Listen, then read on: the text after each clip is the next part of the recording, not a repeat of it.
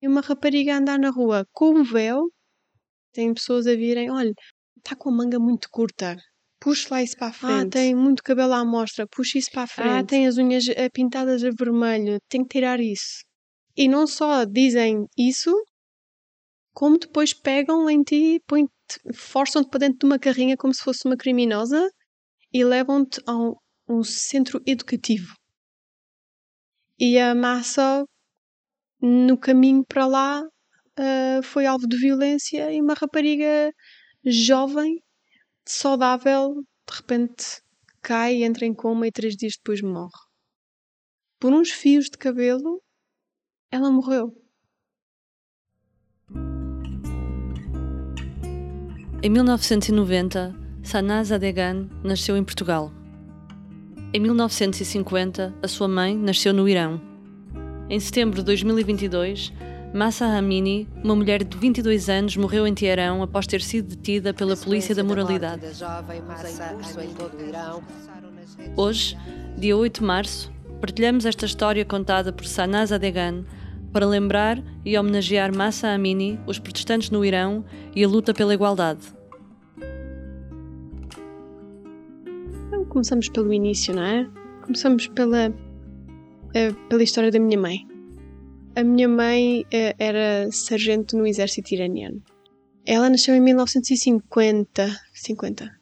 E nessa altura as mulheres eram muito livres. E ela conta-me aquelas histórias que faz um paralelo exatamente igual à minha vida em Portugal, nos meus vinte e poucos anos, eram iguais aos vinte e poucos anos dela no Irão. Que é uma coisa impensável hoje em dia, não é? E, e é engraçado quando ela começa a contar-me, ai tal, nós estávamos ali, fazíamos festas, homens e mulheres, ia para a discoteca, em Teherão, não sei o quê, mini saias. Sabias que antes um, dizia-se que as saias em Teherão eram mais curtas do que as saias em Paris? pronto, íamos para, para a piscina e a minha bebida favorita era vodka limão e eu. Vamos começar. Uh, álcool, proibido. Homens e mulheres estarem juntos, tipo, sem serem da mesma família, proibido. Namorar, proibido. Andarem, pronto, com o cabelo à mostra, proibido. De quando ela tinha vinte e poucos anos, até a altura que aconteceu a, a Revolução, que foi mais ou menos quando ela tinha 29 anos, não é? uh, quando ela estava a entrar nos, nos 30, foi completamente. Ah, o Irão deu passo atrás, sei lá, 100 anos. As mulheres uh, têm que estar tapadas, sempre. Uh, não podem estar no, em público, não podem cantar, não podem dançar, uh, não podem ter cargos de presidência, não podem ser juízes, porque o, o, testemunho de uma mulher vale metade do, ou de um homem. O valor da herança também, a mulher recebe metade do, do homem. Basicamente é, é metade. Fomos completamente uh, reduzidos a, a cidadãos de segunda classe. A minha mãe chegou a uma altura que, não é, em 99, quando ela tomou a decisão mesmo de, de, de emigrarmos para Portugal, porque nós, eu nasci cá, não é? Nasci, nasci em 1990. A minha mãe já tinha tido o, o meu irmão e moravam em Teherão e havia muitos bombardeamentos em Teherão. Ela diz-me que não havia quase uma noite que não tivessem que pegar no meu irmão, descerem até a cave e esperarem que tipo, a sirene parasse de tocar. É um cenário de guerra, não é? E a minha mãe e o meu pai, não é? E o meu irmãozinho uh, vieram para a Europa, foram à Alemanha, Itália, Grécia, Espanha e Portugal. Gostaram muito de Portugal. As pessoas são muito parecidas a nós e, uh, e também somos muito, uh, como a gente diz, somos pessoas quentes. Somos, os, os iranianos identificam-se muito mais com portugueses e espanhóis do que, por exemplo, com alemães ou noruegueses, porque são assim diferentes culturalmente quando a minha mãe estava grávida de mim e eu decidi vir antes da hora, disse assim: Olha, é Portugal, é aqui que eu quero, quero nascer. E vi, e vi. Eu fui dois meses prematura. E, e a minha mãe foi depois reencaminhada do Rio de Moro para, para Cascais e foi lá que eu nasci. E nós, ou seja, nós sempre voltamos ao Irão e vinhamos. Depois chegou uma altura que a minha mãe viu que aquilo estava tudo muito mal parado Eu na escola era muito rebelde, tirava o véu, a minha mãe foi chamada à escola por causa disso, porque eu não conseguia perceber porque é que eu tinha que estar com aquilo na cabeça. Numa escola tudo de mulheres, não é? Escola feminina. Até a pessoa que fazia a manutenção era, era, uma, era uma mulher. Porque é que eu tinha que estar tapada? Não, não percebia. E eu tirava, eu, tipo, 40 graus lá fora, estou aqui a morrer, tirava. Pronto, chamaram a minha mãe à escola, que para mim, quando soube que ela vinha, senti-me super envergonhada, né? Porque por norma os pais são chamados à escola quando portas mal, tens mais notas. Eu não, eu portava-me bem, fora essa parte. É, era bem comportada, caladinha, tinha boas notas, aliás, era a melhor aluna da escola. E chamaram a minha mãe porque não usava o véu. Essa passou, pronto, eu percebi, aprendi a minha lição. Só que já era um bocadinho tarde para a segunda, que era em todos os livros, as primeiras páginas é fotografia dos dois barbudos, não é? dos dois uh, líderes supremos da religião. O Khomeini, o primeiro, e Romney, o atual. E uh, ai, não gostava da fotografia dos gajos. Tinham ali uma cara assim muito, muito stern, não é? Muito, muito zangados. E pá, não gostava daquilo. E, eh, foi a minha mãe que comprou o meu livro. Mas porquê que eu tenho que ter a fotografia deles e não da minha família, não é? E arrancava. E uma vez uma professora reparou que não tinha lá as fotografias. Essa então foi aquela que chamaram a minha mãe e ameaçaram-na a dizer assim: à terceira, vai o comitê, na realidade é, é, é o, um, a Guarda Revolucionária, que eles iriam investigar a família porque não, a, a miúda de certeza que está a aprender isto de casa. Quando não era nada disso, eu simplesmente que não fazia check na minha cabeça pá, e tirava.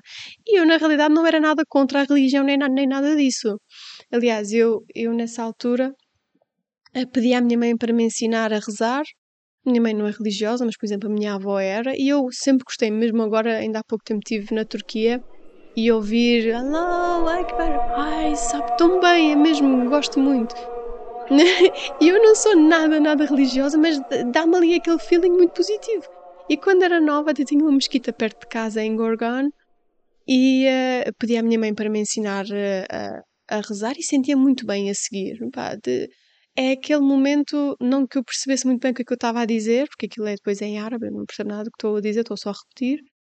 Uh, mas é, é muito parecido à meditação, não é? São aqueles minutos que uma pessoa não está a pensar em nada, excepto, pronto, rezar e, e como é que se diz, estar em, em contacto com o ser uh, superior ou espiritual. E eu até ia à mesquita, minha mãe não ia, minha mãe detestava a mesquita, ela dizia, vai, vai tu. E eu pegava e ia, punha lá o meu, o meu chador, assim, uma coisa grande, de flor, ia, ia para lá toda contente e gostava mesmo, gostava muito do cheiro de lá, era, era, muito, era muito giro. Portanto, não é uma coisa que, a Itália sou anti-islâmica, portanto não gostava do véu. Mas para mim uma coisa não tinha nada a ver com outra. Porque isto, isto, isto, porque é que isto é pecaminoso? Não é pecaminoso, é um cabelo, por amor de Deus. Depois mais o meu irmão, o meu irmão estava perto de... No Irão temos o serviço militar obrigatório. E o meu irmão estava a chegar àquela altura que aos 17 anos e meio depois ficam automaticamente proibidos de sair do país até terem uh, pronto, uma, uma licença do próprio governo a dizer que ele pode sair. Na altura também uma vez prenderam o meu irmão. Não porque ele tivesse feito um crime, mas porque estava à frente de uma escola feminina com um amigo. Só por causa disso. E prenderam-nos. Não avisaram a minha mãe. A minha mãe, ah, lembro-me, ela estava em pânico, não é? De repente o filho chegava a casa aquela hora, não chegou. Ligou à escola, tinha saído da escola, não estava lá. Depois começa a ligar aos hospitais, não estava em nenhum hospital, começa a ligar para as quadras. Pronto, havia uma esquadra que estava lá o meu irmão. A minha mãe passou-se completamente. A minha mãe vestiu-se a rigor. A minha mãe é uma mulher muito. Uh, sabe como se adaptar para poder chegar aos objetivos que ela precisa. Portanto, ela adaptou-se completamente. Ela vestiu-se mesmo a rigor, como se fosse mesmo do governo, quase, não é? Tinha o, o hijab, uh, o véu, depois tinha o, uh, o chador, tinha luvas, inclusive, que é mesmo para não haver nenhuma parte do corpo dela à mostra, e aquilo é quase, junto, juntar tudo quase parece uma, uma burca. Ela foi para lá, porque depois as mulheres estão muito, muito bem vestidas, ou seja, muito, muito tapadas, uh, são, são, recebem um, um, tipo de respeito muito diferente.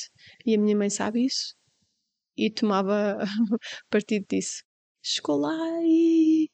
Mas o que é que é isto? O que é que o meu filho fez? Qual foi o crime dele? Estava à frente de uma escolinha, então ele é um violador? É o quê? Porque é que, tipo, hum, fazem isto a uma mãe eu entrar em pânico que não sei o que é que se passa, onde é que está o meu filho? E foi esse acontecimento mais aquilo que ela diz que eu tinha uma língua muito grande, não é? Era muito, muito rebelde.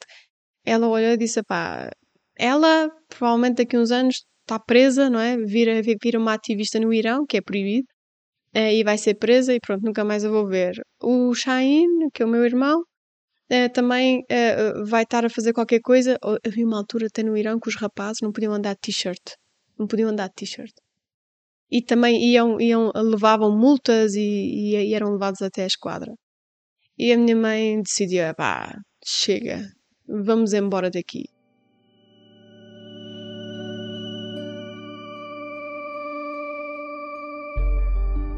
E não podíamos trazer muito dinheiro para cá porque senão ficávamos absolutamente rapados lá se algum dia as coisas aqui não corressem bem e tivéssemos que voltar.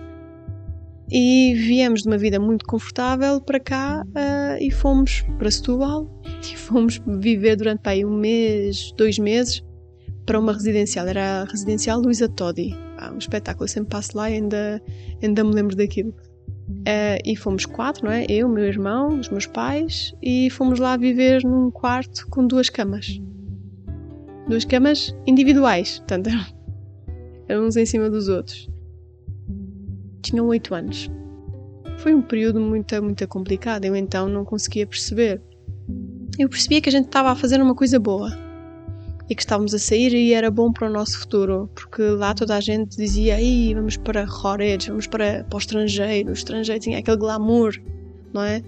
Uh, mas as pessoas lá depois não sabem o que é que custa estar no, no, estrangeiro, não é? Um país onde não se fala a língua, não é? Minha mãe, com os seus 50 anos, não, não, não, não falou, nem hoje fala uh, como eu falo agora português, não é? Deixamos tudo para vir para cá. Minha mãe era uma mulher uh, que era diretora do infantário, tinha sempre negócio próprio, depois de ter saído de, do, do exército, porque as mulheres não podiam ter cargos uh, no exército. Uh, e ela decidiu pronto, criar um negócio próprio, já que ela tinha, tinha licenciatura em psicologia e tudo. Pronto.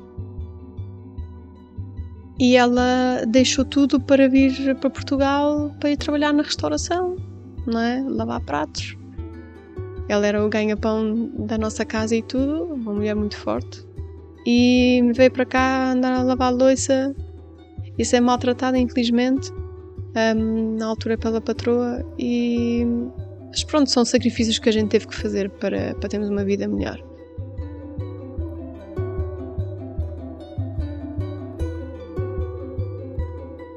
A adaptação foi muito difícil porque em Portugal é, existe muito aquela coisa de gozar, aquelas brincadeiras.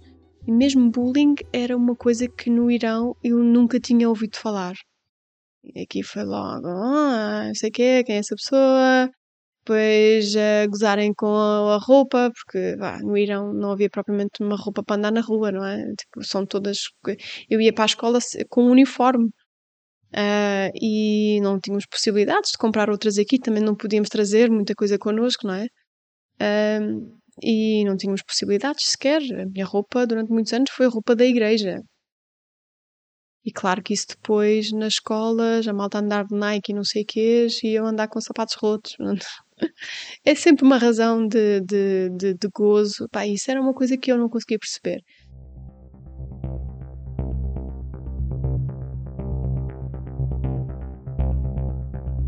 Durante a minha vida cá fora, não é? Estou cá em Portugal há 25 anos. Aconteceram muitas revoltas no Irão.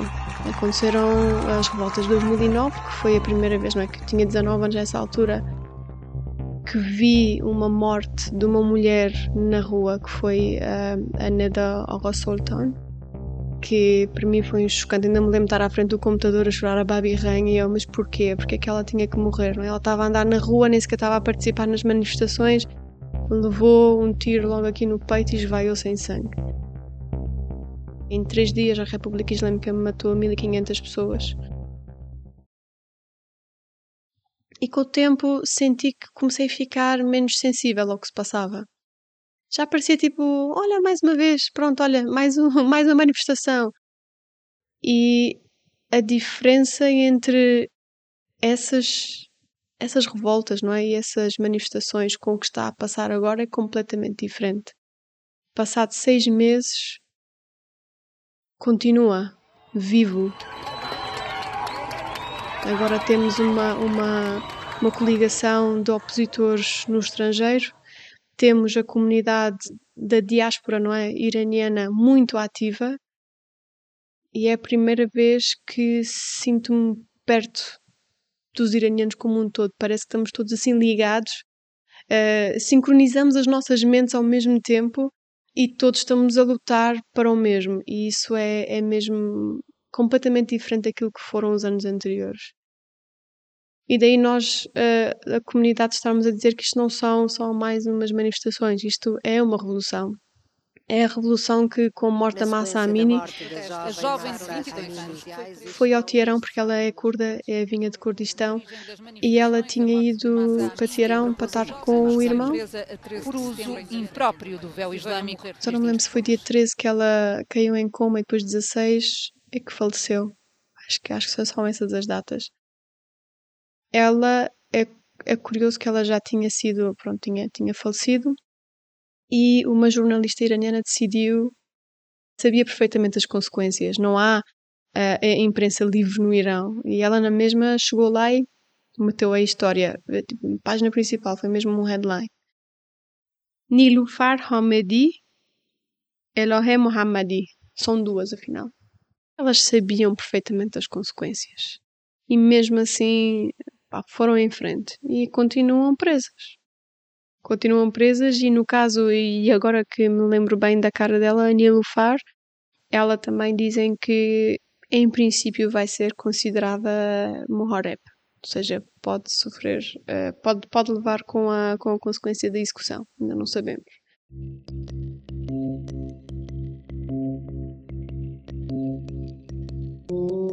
A comunidade curda é uma minoria, é uma minoria que historicamente sempre foi. já levaram porrada de toda a gente. E portanto é um povo sofrido. Ah, e a partir do momento em que de repente uma miúda, uma jovem, de repente morre na capital e volta e volta o cadáver para a cidade, ah, as, as pessoas todas no funeral é, é, é aquele momento que nasce o slogan e aquela chama de Zanzendegi Ozodi, que é Mulher, Vida, Liberdade.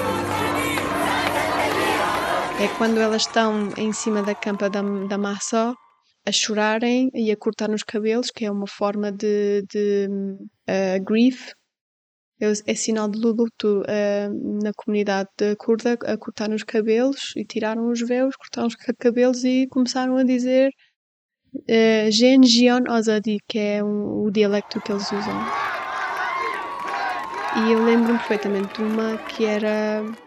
Estava a acontecer uma manifestação à noite e estava uma rapariga a gravar com o telefone a dizer Natarsin, Natarsin, Mohame Bohamasti. É, não tenham medo, não tenham medo, nós estamos todos juntos. Naquele momento ela leva um tiro e morre. E o, só o facto de, não é, tu, tu estares a ver um vídeo com toda a gente tira, não é, e mete no Instagram de estar ali a filmar um, uma coisa a acontecer, pá, a dizer não tenham medo, estamos todos juntos e de repente vês o, não é, o telefone a cair e começas a ouvir gritos de pessoas tipo oh, meu Deus, ela morreu, não sei o que, acertaram-na, mataram-na. É, é completamente devastador. E olhar para os quatro rapazes que foram, que foram uh, executados olhar para centenas de jovens e, e, e iranianos, não é? Jovens e não jovens e, e, pessoas de idade a ficarem cegos porque levaram com, com aquelas caçadeiras com birdshots. Eles o que é que fazem? Ao contrário daquilo que é mandatório de, como eles dizem, que, te, que, que estão a acontecer riots, como se diz riots? É, é mutim. Um, de, o, a, a regra é apontarem para as pernas e para os pés. O que é que estes fazem? Atiram-lhes para a cara, que é mesmo para ter aquele dano. E há um flagelo de pessoas a ficarem cegas no Irão. E já agora, uma coisa muito, muito revoltante.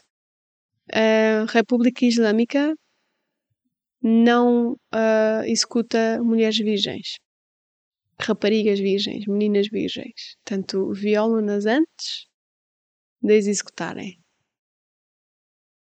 Não, não dá para nós ignorarmos o preço que já foi pago.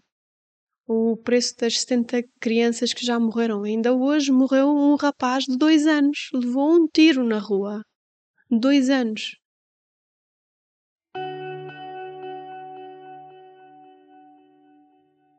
Eu acho que a melhor forma, acho que há duas formas boas de, de ajudarem o movimento. Um é passarem a palavra e continuarem a fazer esse, esse de ampliarem e amplificarem a voz dos, dos iranianos. Essa é uma.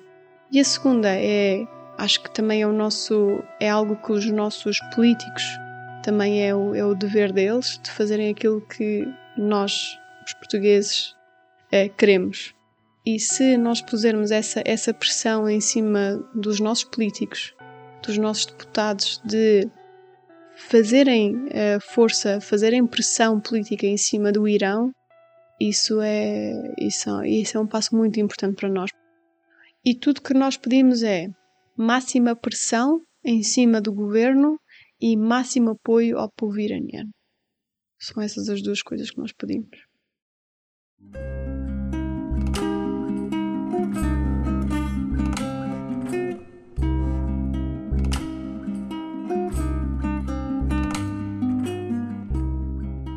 Esta história foi contada por Sanaz Adegan e produzida pela Ambigular. Sabe mais sobre nós e ouve mais histórias em www.ambigular.org.